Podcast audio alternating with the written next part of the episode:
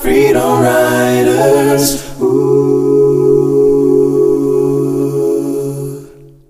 Olá, querido ou querida ouvinte do podcast Professorando. Este podcast foi feito para quem gosta de professorar, ou seja, falar sobre assuntos relacionados à educação.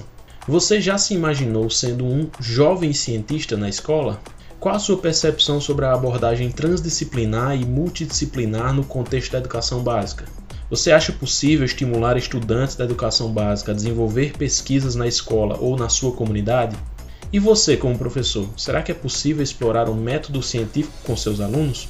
No episódio de hoje, nós convidamos a professora Françoise Lima para falar um pouco do seu projeto desenvolvido no programa Gira Mundo Professores 2019, no qual ela tratou da iniciação científica na educação básica, em especial sobre os caminhos que nós professores podemos trilhar para desenvolvê-la. Através de uma abordagem transdisciplinar, a professora Françoise, em parceria com os colegas Tiago Oliveira e Rafael Bender, construiu uma cartilha que colabora com os professores que se interessam em trabalhar com projetos em sala de aula.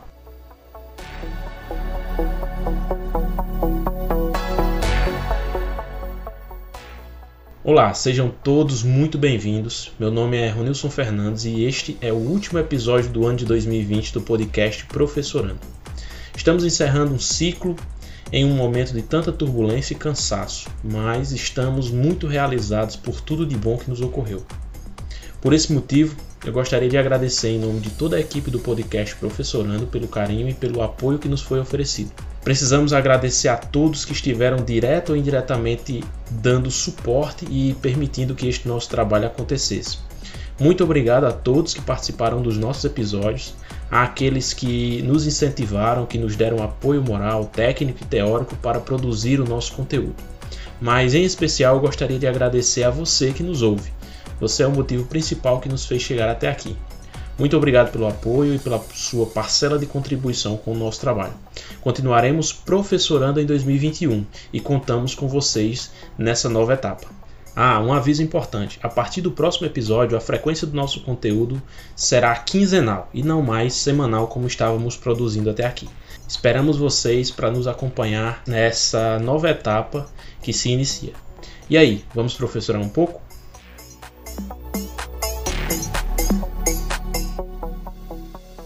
Hoje nossa conversa será sobre iniciação científica e letramento científico na educação básica. E para falar sobre esse tema, nós convidamos a professora Françoise Lima, mais uma das participantes do programa Gira Mundo Professores do ano de 2019 e que vem aqui, vem aqui hoje professorar conosco. Além de ter participado do intercâmbio na Finlândia em 2019, a Fran, que é assim que eu vou chamar para evitar cometer o pecado de errar a pronúncia do nome dela, é graduada em Ciências Biológicas pela Universidade Federal do Rio Grande do Norte e mestre mestre em ecologia aquática e doutora em sistemática e evolução também pela UFRN. Além disso, ela participou de um período em doutoramento sanduíche na James Cook University, na Austrália. Ela é professora de biologia e ciências na rede pública do estado da Paraíba e trabalha na escola de ensino fundamental e médio, professora Antônia Rangel de Farias, em João Pessoa. Seus principais objetivos como professora são desenvolver e divulgar projetos de iniciação científica na educação básica para auxiliar no desenvolvimento do pensamento crítico e investigativo. É um, um senhor currículo e uma grande pretensão. Inclusive, esse é um dos motivos para ela estar aqui hoje. Seja muito bem-vinda, professora. Fique, fique à vontade. Muito obrigado, primeiramente, por ter aceito o convite para participar aqui e falar um pouco sobre o seu trabalho, sobre o seu, o seu projeto no programa Giramundo e seu projeto de trabalho pessoal também. Olá, professor Ronilson, olá, ouvintes do podcast Professorando. Para mim é uma grande honra estar aqui participando desse programa, desse podcast que eu acho incrível, né? Eu acho que uma das coisas mais incríveis que surgiram no nosso projeto, né, de Giramundo na Finlândia, foi esse podcast que tem um alcance gigante, né? Pode ajudar muitos professores a, a desenvolver ideias, pensamentos em projetos em várias áreas, então para mim é uma honra também estar aqui. E espero que a gente né, desenvolva uma boa conversa nesse, nesse sentido da iniciação científica nas, nas escolas básicas, na educação básica. E, e é isso, né? Vamos conversar um pouco sobre isso e ver como que a gente pode aplicar a iniciação científica nesse nosso contexto da educação básica. É, Fran, você produziu uma cartilha que busca ajudar os outros professores a se nortear no desenvolvimento de projetos de iniciação científica na educação básica, não é isso? Eu tive acesso privilegiado a esse material, que você construiu e achei magnífica a forma como vocês organizaram e, e a preocupação que tiveram em detalhar a, as etapas e procedimentos necessários para se aplicar essa metodologia dentro da escola. Realmente ficou muito didático. Mas de onde é que partiu esse desejo e como é que veio a ideia de criar a cartilha? E, e, e uma outra coisa, eu acabei é, esquecendo de mencionar, é, de perguntar antes, né? Tem mais alguém que está participando também junto com você na, no desenvolvimento desse trabalho? Sim, na verdade, é, vou começar com a primeira pergunta. É, essa ideia não era a minha ideia original do meu projeto do Giramundo, né? Eu queria trabalhar com iniciação científica, mas eu queria fazer um projeto prático, mais voltado para aplicação da iniciação científica na escola que eu estudava com a temática de poluição por plástico nos oceanos. Então, a minha ideia era pegar os meninos, ir para a praia, fazer coletas em praias com diferentes tipos de impacto ambiental, né? Porque a minha formação foi muito mais científica, assim, de, de trabalhei muito com a parte de biologia marinha.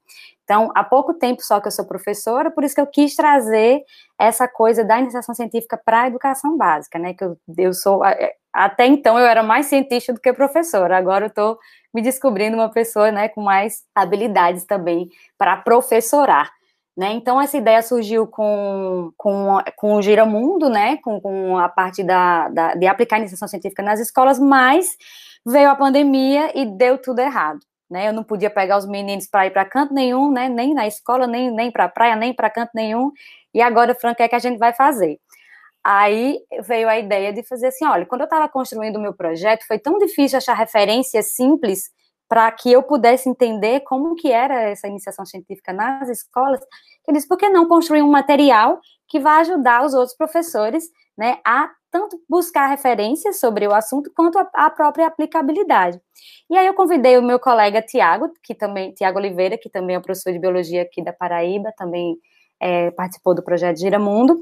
Convidei também o professor colega do Rio Grande do Norte, Rafael Bender, que também é um neurocientista e desenvolve muitos projetos no Rio Grande do Norte com a parte de iniciação científica. Então, nós três juntamos esforços para construir esse e-book, né, que tem a finalidade de passar para os professores de escolas de, de ensino básico, no geral, tanto privado quanto público, até é, universidade também, se tiver interesse, a aplicar né, a, a, iniciação científica nesse, nesse processo de ensino básico. Então, a ideia foi principalmente assim. Nesse momento, a gente está gravando aqui, a cartilha ainda está sendo finalizada, né? Então, ela não tem ainda seu.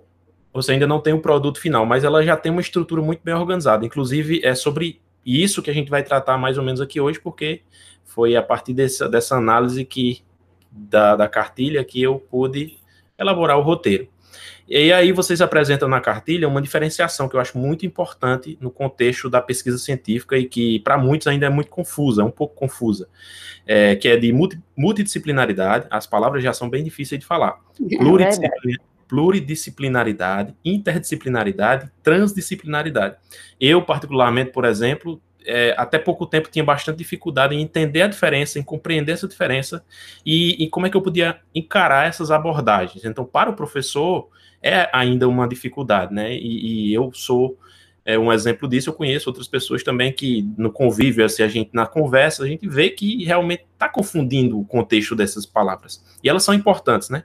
Mas é, no, no, na construção do, do projeto é, de pesquisa, no, na construção de uma pesquisa científica, qual seria a importância de entender essa diferenciação? E, e, e principalmente na pesquisa da iniciação científica, na, perdão, na perspectiva da iniciação científica, qual seria a importância de entender essa diferenciação? É, ótima pergunta, Ronilson.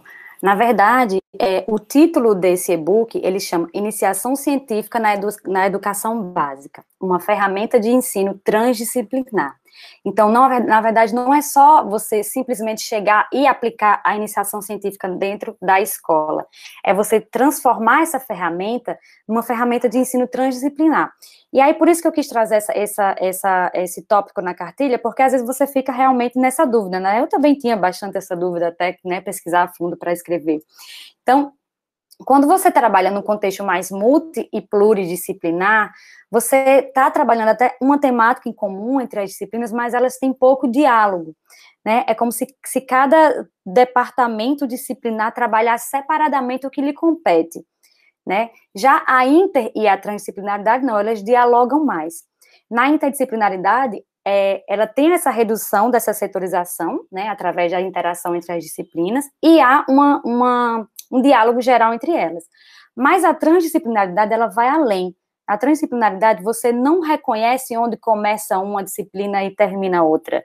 Na verdade, a, importância é você ter um olhar global sobre uma temática. Não importa se a temática tem uma, você, você, não importa se você vai segmentar essa temática, daqui para cá é biologia, daqui para cá é história, daqui para cá é química, e cada professor vai ficar responsável justamente ali pela sua parte, não. Na verdade, você vai ver um fenômeno, por exemplo, você vai ver o fenômeno da chuva, e você vai entender como que a chuva funciona. E quando você vê uma chuva acontecendo, você não fica, eita, aquela ali é a parte da biologia da chuva, aquilo ali é a parte da química da chuva. Não, a chuva está lá acontecendo. Inclusive, a enchente da chuva está acontecendo, que já traz um problema social entendeu? Então, assim, a ideia da transdisciplinaridade é você ver os fenômenos de uma forma integral, não setorizar, né, para que a gente consiga ter uma, uma, uma, interpretação melhor deles. A ideia aqui não é negar as disciplinas, lógico que não, a gente precisa dessa setorização para sistematizar né, o ensino nas escolas, mas que existam projetos que desenvolvam esses pensamentos integrais para que o aluno e até mesmo a gente, professor, possa conseguir melhor avaliar os fenômenos. Eu tenho um, um, uma dificuldade muito grande de lembrar quem, quem é que fala as coisas e quando fala as coisas, mas eu costumo gravar mais ou menos a lógica daquilo que a pessoa fala.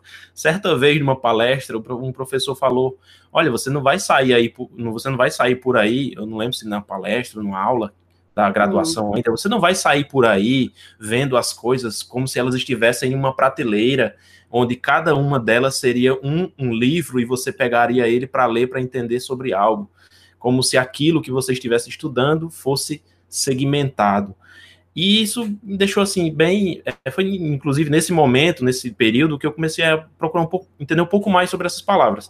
E é justamente isso, você não anda, como você mencionou o exemplo da chuva, você não anda na rua, não anda na, na, na estrada vendo é, uma chuva ao longe e vendo cada parte dela separada, relacionando-se a uma Exato. disciplina. Ela está ali em conjunto, é um fenômeno. A natureza ela é a natureza ela é isso, né? Eu como professor Exato. de geografia, você como professor de ciências, biologia, nós, nós estamos muito próximos em alguns momentos, outros mais distantes. Mas isso não significa dizer que nós não possamos fazer um trabalho conjunto, explorando nossas habilidades para construir um, um, projeto disciplinar, multidisciplinar, transdisciplinar, principalmente. Exato. E esses fenômenos que eu falo não são simplesmente só fenômenos biológicos, científicos, são fenômenos sociais, né? Por exemplo, você vai querer entender, por exemplo, por que, que, que a educação no Brasil é ruim. Né? Então você tem que ter um, todo um contexto de, de, de, investimento histórico nisso, todo um contexto de educação familiar, a fome que, biologicamente, né, botando a biologia, como, como que você ser privado de alimento influencia a sua capacidade de reter é, informação dentro de uma sala de aula, né? Então, assim, o próprio fenômeno de por que, que a educação não funciona bem na maioria dos aspectos, ele é também, ele pode ser olhado também de uma forma integral. Né? Então, a ideia é isso, a iniciação, a iniciação, científica não necessariamente é só consciência, né? você gerar conhecimento científico a partir de fenômenos sociais, biológicos e econômicos, né? vamos dizer assim. E isso também não significa dizer que a gente, como professor, vai querer que os alunos saibam de tudo. Eles têm isso. que ter a habilidade para, ao ver um fenômeno, saber analisá-lo dentro dos contextos que ele aprende na escola ou na própria vida, na vida cotidiana dentro de um, de um elemento natural, dentro de um fenômeno natural, ele possa explorar dali as variantes sociais que ele pode afetar, vamos dizer assim. Então, Exatamente. não é você querer criar numa, numa comunidade seres superdotados que são capazes de entender tudo, mas que são capazes de entender criticamente aquilo que veio, né? Eu acho que é nesse contexto que se, se estabelece o estudo e o desenvolvimento da iniciação científica. Perfeito, exatamente Bom, isso. quais seriam os requisitos básicos para um bom projeto de pesquisa, para uma boa iniciação científica, na verdade.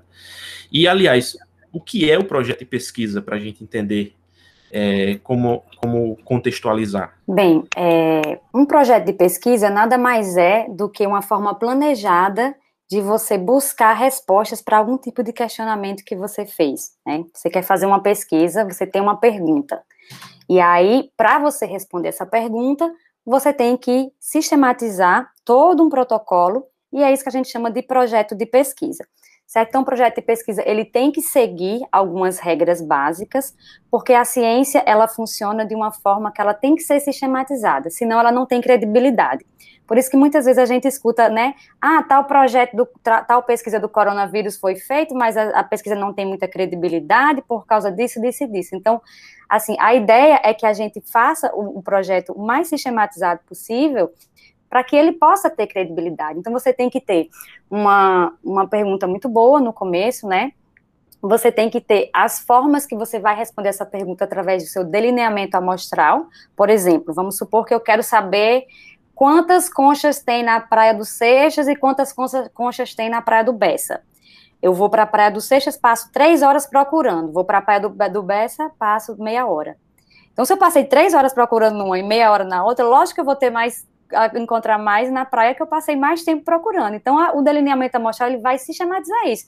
Se você procurou meia hora numa praia, você vai ter que procurar meia hora em todas, para que seus dados sejam comparados. Então, o projeto de pesquisa, ele é essa organização, né? E aí ele vai ter todas essas etapas, né? De introdução, é, referencial teórico, você vai, por exemplo, procurar se alguma pessoa já trabalhou aquilo ali que você já está querendo trabalhar, o que, que, que elas acharam, qual o objetivo do seu projeto, né? Você quer gerar conhecimento, você quer debater o tema, e vai fazer suas análises, seus resultados, e finalmente gerar é, uma discussão ali sobre o tema. O que eu gosto de comentar em relação a esses projetos de pesquisa, né, que esse é muito formatinho de projeto de pesquisa de universidade, que a iniciação científica no ensino médio, ela é um pouco diferente, ao meu ver, né? Isso eu estou dizendo uma coisa que eu percebi com as minhas pesquisas, é, é diferente da iniciação científica na, na universidade. Porque quando você está na universidade, ali na graduação mesmo, você começa seus projetinhos, né? E a ideia é você gerar conhecimento. No ensino médio, eu acho que o projeto de iniciação científica não é necessariamente para gerar, pode até ser, mas é para entender como é que funciona um projeto de pesquisa, para entender como a ciência funciona. Né? Então, eu acho que, que na educação básica esse tem que ser o rumo, né? Tipo, quando você vê uma notícia que a vacina do coronavírus testou é, 95% de eficiência em tantas pessoas, então, assim, você pelo menos ter na sua cabeça, você, ah, essa pessoa deve ter feito um delineamento amostral, deve ter analisado assim, deve ter buscado os resultados, deve ter comparado com a literatura, entende? Então, ela vai entender como é que esse processo foi feito, desde já da educação básica. Então, eu acho que a ideia de iniciação científica na educação básica é essa, né? Fazer com que a pessoa entenda como funciona, não necessariamente fique gerando conhecimento novo, como é o caso das universidades, né? Que às vezes até é pré-requisito para você terminar algum, uma graduação ali, é você gerar um conhecimento novo. Essa ótica de estruturar e organizar para você ter como, como analisar criticamente um determinado fenômeno, é, isso nos leva diretamente à BNCC, que traz dentro das suas competências, dessas competências gerais, traz aquelas relacionadas à construção de argumentos. Quando você é capaz de analisar os dados, obter informações, analisar dados, para chegar a uma conclusão, nem que seja uma conclusão relacionada a como funciona, né? Como, como você disse, não exatamente criar algo novo, mas pelo menos entender como funciona, você está gerando ali, você está gerando ali uma capacidade nova, uma nova habilidade relacionada a essa competência de construir argumentos. E isso é bastante interessante. Então, dá para a gente entender essa, dá para a gente entender a, a, contemporaneidade, vamos dizer assim, do seu trabalho e da ideia de iniciação científica, que na universidade Exato. realmente é muito complicado. É o bicho papão na universidade porque você chega lá, você chega lá é como se você estivesse entrando numa corrida sem sapato. É, é verdade. Sem preparo algum primeiro, pelo menos comigo foi assim, primeiro semestre você tem uma disciplina de MTC, Metodologia de Trabalho Científico. A minha só serviu para eu olhar para a cara da professora e escutar ela falando da vida dela. Não querendo falar mal dela aqui, mas é porque realmente não entrou na minha cabeça que aquilo era importante. Então acho que até a culpa foi minha, porque realmente ela ensinou, ela, a gente fez um projetozinho lá, mas mas justamente eu acho que às vezes eu também paguei essa disciplina, para mim era totalmente fora do contexto do que eu estava ali Então, faltou da professora explicar a importância da contextualização disso com o que você ia fazer no resto do curso, né? Então, é exatamente isso, isso que a gente tem debatido. E isso foi, na, naquele momento, um pouco frustrante para mim. Eu pesquisa, eu entendi que naquele momento pesquisa era uma coisa de outro mundo. Eu, na graduação, entendi isso, que eu não podia fazer pesquisa. Isso frustra, né? De toda forma, é. frustra você. É muito novo ali, muito é, já é, é, calouro demais na, na, graduação e você fica desanimado até.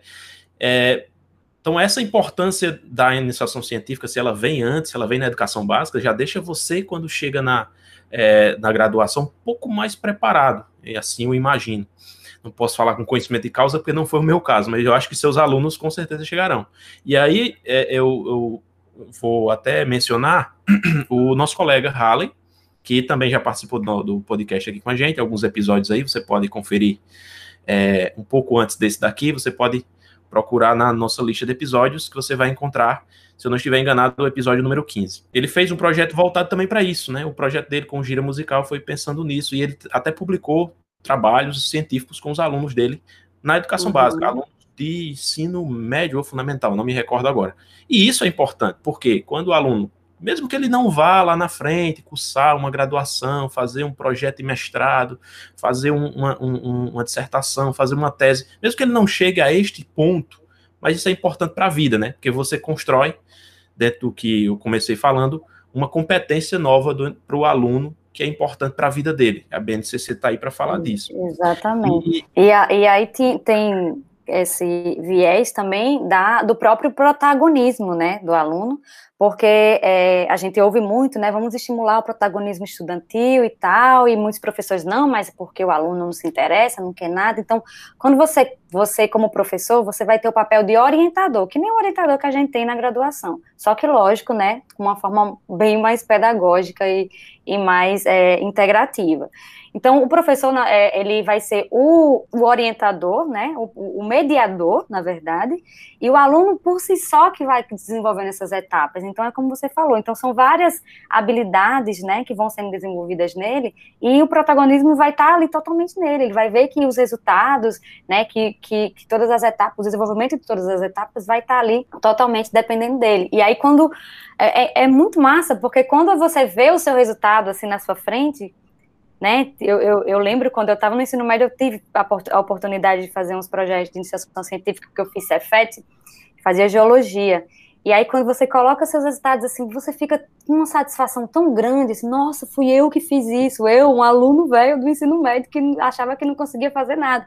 Então, isso dá uma sensação de, de, de de autoconfiança no aluno ali, que isso pode perpassar para a vida dele. Então, se eu fui capaz de, de, conseguir isso, então eu vou ser capaz de resolver o problema da minha família em relação a isso, de tentar me resolver em relação a outras coisas, lógico, isso com a prática, né? Não é uma coisa do dia para outro.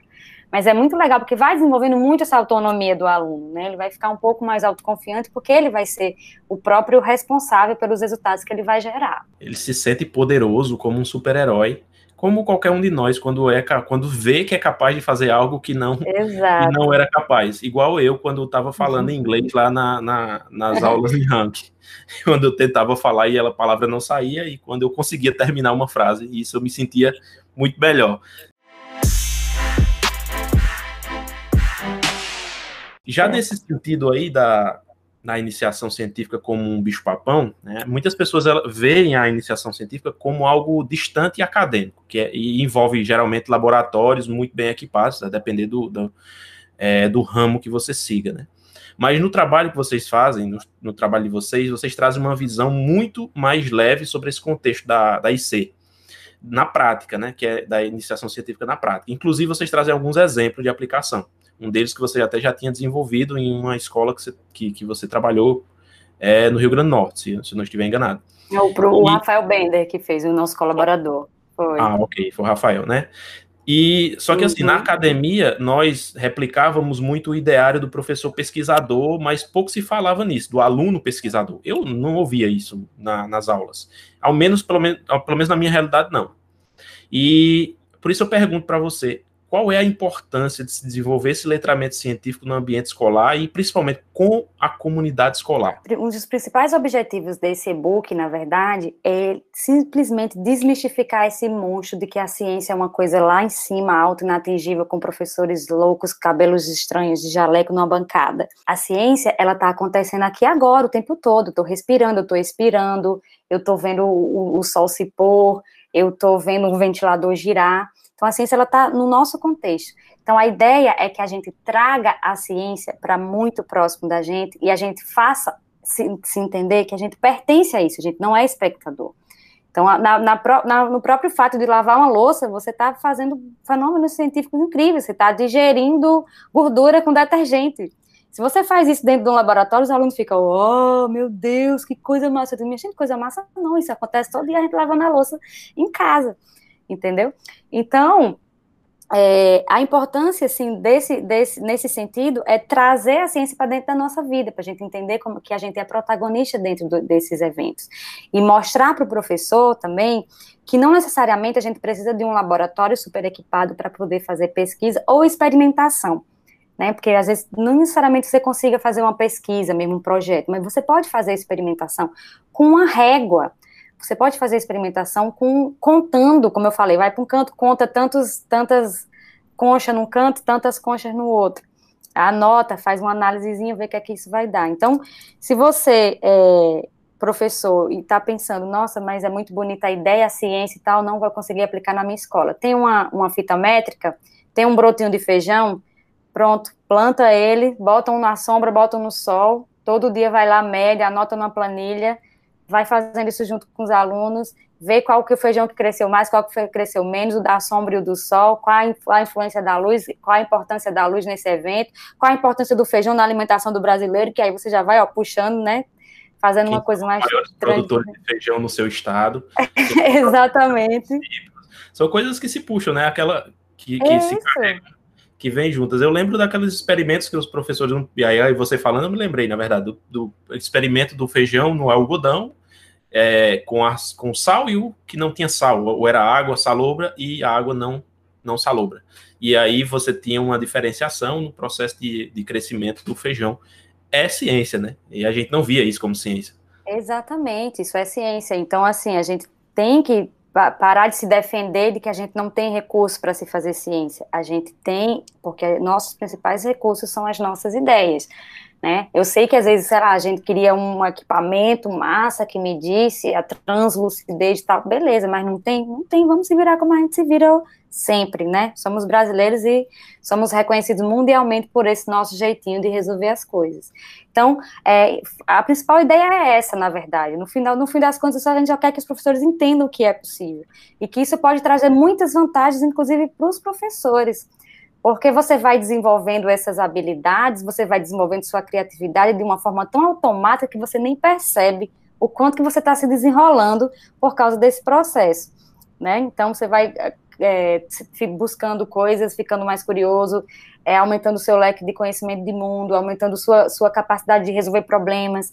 Não que você esteja buscando isso, mas isso imperceptivelmente vai acontecer. Então, além dessas vantagens para os alunos que a gente listou, né, esse protagonismo, essa coisa de, de desenvolver o, o, a autonomia, de ser um, ser questionador, não necessariamente ali dentro da escola, mas fora, na sua própria vida. Então, a gente tem também essas vantagens para os professores, né? Então vamos lá, botar a cabecinha para ser criativa e desenvolver isso nas nossas escolas. É, o início, o início da sua fala nesse ponto agora me lembrou a carta do Neil deGrasse Tyson, acho que é o nome que se pronuncia dessa forma, o, é, o astrônomo. Astrônomo, isso. Ele é. divulgou uma carta para o Brasil e divulgou uma carta e no, na participação dele no programa é, é, Conversa com Bial, ele na entrevista ele leu essa carta eu achei bastante interessante. Circulou o dia desses nas redes sociais, eu tive acesso dessa maneira, né? Não, é, não, não, não foi nada científico, mas foi um acesso à informação e eu sei quem ele é e sei a, a, o respaldo que ele tem. E ele fala desse, ele alertava na alerta nessa carta para essa necessidade. Descubram a ciência, porque o Brasil ele é uma, um lugar de cientistas maravilhosos. Mesmo com todas as limitações, ele, nós temos riquezas a se a se valorizar, e a maior delas são as pessoas, né? A maior delas são as Exatamente. pessoas. E a gente tem que preparar essas pessoas para que elas possam dar continuidade aos projetos de desenvolvimento científico no Brasil, que tem sido deixado de lado, tem sido abandonado, e isso é ruim. Começar na escola é o nosso papel, aliás, perdão, não o nosso papel, mas é a nossa contribuição nessa difícil jornada. Se eu consigo fazer isso na escola, se você consegue fazer na sua, aos poucos a gente vai é, colocando na cabeça desses futuros adultos, esses futuros governantes, futuros pessoas de, de modo geral na sociedade que são nossos alunos, que a ciência é importante. Então, esse projeto, o seu trabalho, ele, além de ajudar a nortear os professores, né, ele traz essa, essa, essa lógica é, intrínseca que é muito importante. E é, eu acho que, que nos falta um pouco de incentivo, né, às vezes. Às vezes nos falta um pouco de. Eu não sei qual caminho seguir, não chega ninguém para você e diz: oh, vem cá, eu vou te ajudar. Talvez um trabalho é. desse tipo possa servir dessa maneira. Para a gente continuar, eu vou trazer uma, uma questão norteadora que você, vocês colocaram no texto da cartilha, é, que é bastante esclarecedora para quem deseja desenvolver uma abordagem de trabalho no contexto da iniciação científica. Vocês dizem mais ou menos o seguinte, a pergunta norteadora. Considerando a transdisciplinaridade como uma metodologia que vai além da colaboração entre disciplinas em um determinado programa de ensino, de que forma professores podem romper os limites da disciplina e trabalhar o conhecimento científico de forma integrada? Essa pergunta eu acho que você colocou e essa reflexão aí geraria três livros a partir dela, né? Mas é verdade. Mas foi uma resposta bem objetiva que você colocou e gostaria que você colocasse novamente aqui para a gente, para os nossos ouvintes. Na verdade, assim, o que a gente tem, tem, tem em mente, né, quando começa a pensar como que as diversas disciplinas podem colaborar para o ensino transdisciplinar, que seria massa, projetos né, integrados e, e projetos totalmente conectados um ao outro professor. Mas o que, eu, o que a gente quer colocar aqui nesse, nessa pergunta norteadora é que o próprio professor ele tem que é, desenvolver outras habilidades em áreas adjacentes, né? Que eu não posso simplesmente ficar é, ficar retida ali no meu campo da biologia né, sem, sem querer entender como é que funciona a tecnologia, sem querer fazer uma contextualização, histórica, sem querer debater um contexto social ou político em determinado tema que eu estou estudando. Né? Então, o mundo de hoje, ele faz com que, ele requer que nós profissionais, não só professores, né, mas vários outros profissionais, eles sejam mais é, versáteis nos seus campos de pesquisa. Então, a transdisciplinaridade nesse sentido que o professor deveria, deve, deverá né, entender, não é você pegar as disciplinas, a Ronilson vai fazer, falar isso de geografia, Fran vai falar isso de biologia e fulano vai falar isso de história. Não, é eu, eu Fran, se eu quiser fazer isso sozinha, eu vou ter o, o, um pouco desse conhecimento de geografia, vou ter um pouco da contextualização histórica, vou ter um pouco de domínio tecnológico para mostrar alguma coisa. Eu sou obrigada a fazer isso? Lógico que não. A gente sabe que também nós, professores, às vezes não temos tempo de ter todas essas formações. Mas quem tem interesse de buscar né, novas competências e novas habilidades, né, deve né, reforçar esse, essa, esse seu perfil de professor é, de, de professor de fenômenos, né? Não professor de do beabá e é só isso que eu sei, é só isso que eu vou ensinar. Né? Perder esse medo de falar um pouco de matemática nas minhas aulas. Eu, às vezes, falo bastante matemática, falo, sei lá, probabilidades, né? trabalhos com, com planilhas, esse tipo de coisa. Então, nós, como professores, nós podemos, é, podemos sim ter outras habilidades em outras disciplinas para conseguir fazer com que o aluno enxergue os fenômenos de uma forma integral. E um dos exemplos que a gente deu aqui, como você perguntou, né, ah, mas como a gente poderia colocar isso na prática, na verdade, como um projeto? A gente tem aqueles 17 desenvolvimentos, Objetivos de Desenvolvimento Sustentável da ONU, né, que a gente até coloca aqui como uma ideia de ser trabalhar, de ser um, um, um tema trabalhado como um assunto transdisciplinar. Então, é um projeto que você pode desenvolver escolhendo algumas das 17 habilidades, você pode convidar os professores para participar, você mesmo pode participar, pode participar engajando ali os seus alunos, né? Então, eu, eu já desenvolvi também na minha escola, o Tiago também desenvolveu na escola dele alguma coisa relacionada a isso, mas é, é, é muito legal esse, esse norte, né, de ensino transdisciplinar, porque se você pega aqui, por exemplo, o objetivo 14, que é vida na água. Ah, beleza, vamos desenvolver um projeto aqui, um grupo da turma vai desenvolver um projeto sobre esse, essa vida na água. Aí eu vou falar só que existe os peixes que respiram pelas brânquias e que existe mamífero. Não, você tem que falar, né, da água, a, a importância do recurso que é a água, poluição, os bichos que dependem disso, as comunidades ribeirinhas que dependem de pesca, a saúde das pessoas que estão comendo, comendo um peixe que teve um derramamento de óleo, entendeu? Como que, é, que o negócio é muito mais amplo do que simplesmente um fato biológico ali, que é o peixe que vive na água. A gente viu que a abordagem baseada em problemas, a abordagem, a aprendizagem baseada em problemas e projetos está diretamente relacionada com essa, essa ideia de iniciação científica. E é importante você frisar que a parte da iniciação científica que eu quero desenvolver com meu aluno precisa começar comigo, né? Sou professor, uhum, preciso uhum. ter essa visão transversal, transdisciplinar, e, e aí não é uma coisa de outro mundo, não, gente. A gente vai falar em, em, ter uma visão transdisciplinar, da mesma forma que eu falei lá atrás, que a gente não quer que o aluno seja um expert em tudo, que o, que o aluno seja um superdotado, você também não vai se tornar um professor superdotado porque vai desenvolver iniciação científica. Você vai conhecer um pouquinho de cada coisa, no dia a dia você vai aplicando e assim você vai poder contextualizar dentro da sala de aula.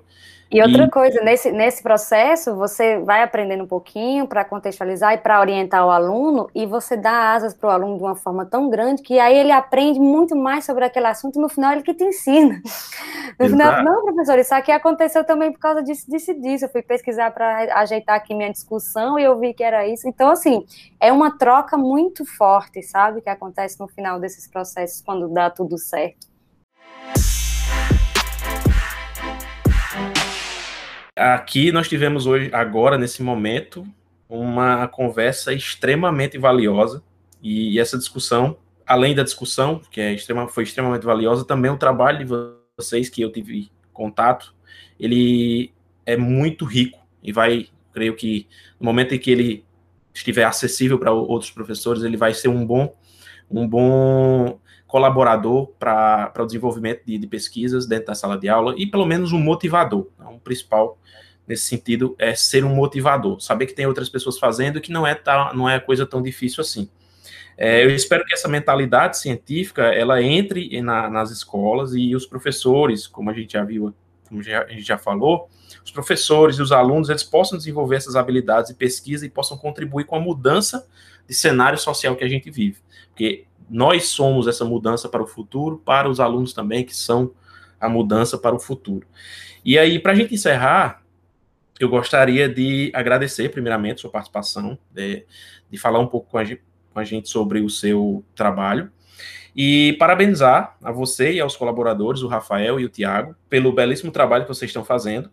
E eu queria deixar aqui o espaço para que você faça suas considerações finais e, se você desejar, se você quiser, deixar uma mensagem para os nossos ouvintes sobre é, o trabalho que vocês vêm fazendo sobre iniciação científica. Bem, é, eu que agradeço a, a, o convite, né, a possibilidade de estar tá, é, divulgando também esse material, da mesma forma que eu tive dificuldade quando comecei a escrever sobre isso, né, eu acho que muitos professores também já devem até ter desistido, né, quando, quando foram tentar também. Então, a ideia desse material é que ele seja um impulsionador, né, no, nos projetos de iniciação científica dentro das escolas.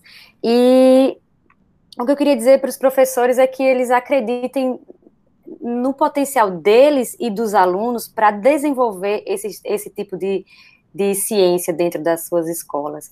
Né? Seu, no próprio potencial, porque, como eu falei, não precisa de ter nada muito elaborado para você fazer com que o aluno pense, com que você pense, com que você faça levante questionamentos e busque respostas a esses questionamentos, né, tanto de, de fenômenos científicos quanto sociais.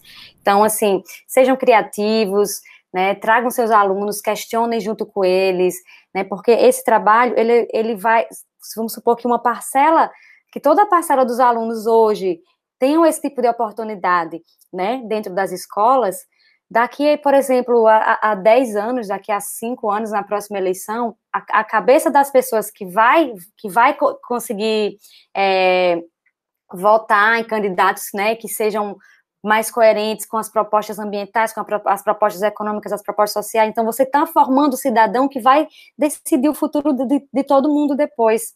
Né? Então, a gente acha que, ah, não, é só um projetinho de iniciação científica aqui na escola, mas você está incentivando a pessoa a ser um questionador, você está incentivando a pessoa a acreditar na ciência, né?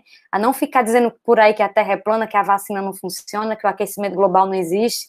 Né? Imagina se todo mundo acredita nisso, a gente vai ter outra, outras crises de outras pandemias, a gente vai ter um planeta muito mais quente, né? Então, assim, acredite no seu potencial para conduzir, né, como mediador, e no potencial dos seus alunos como é, aqueles que vão buscar as respostas, porque assim que eles encontrarem a primeira resposta no projetinho deles, meu amigo, se eles ficarem felizes como eu fiquei, vai dar muito certo. Então, é isso aí, gente. Vamos botar a ciência para funcionar, vamos botar nossa nossa fé neles, a fé nele na gente, e vamos se ajudando todo mundo que a gente consegue.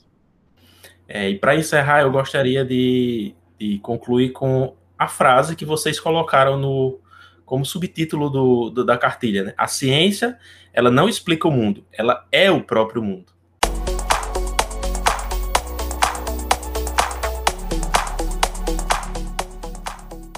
E aí, o que achou do nosso episódio? Gostaríamos agora de saber a sua opinião sobre o nosso trabalho. Então, deixe o seu feedback através das nossas redes sociais no arroba podcast professorando no Instagram e no Facebook ou mande um e-mail para professorando.2020@gmail.com com as suas dúvidas, sugestões e críticas. Ah, você pode nos enviar uma mensagem em áudio através do link que está na descrição deste episódio. Isso será muito importante para que nós possamos continuar melhorando nosso trabalho. Fique atento e acompanhe os nossos próximos episódios que nós vamos trazer muita coisa bacana para vocês. Muito obrigado por nos ouvir até aqui e junte-se a nós e vamos falar de educação.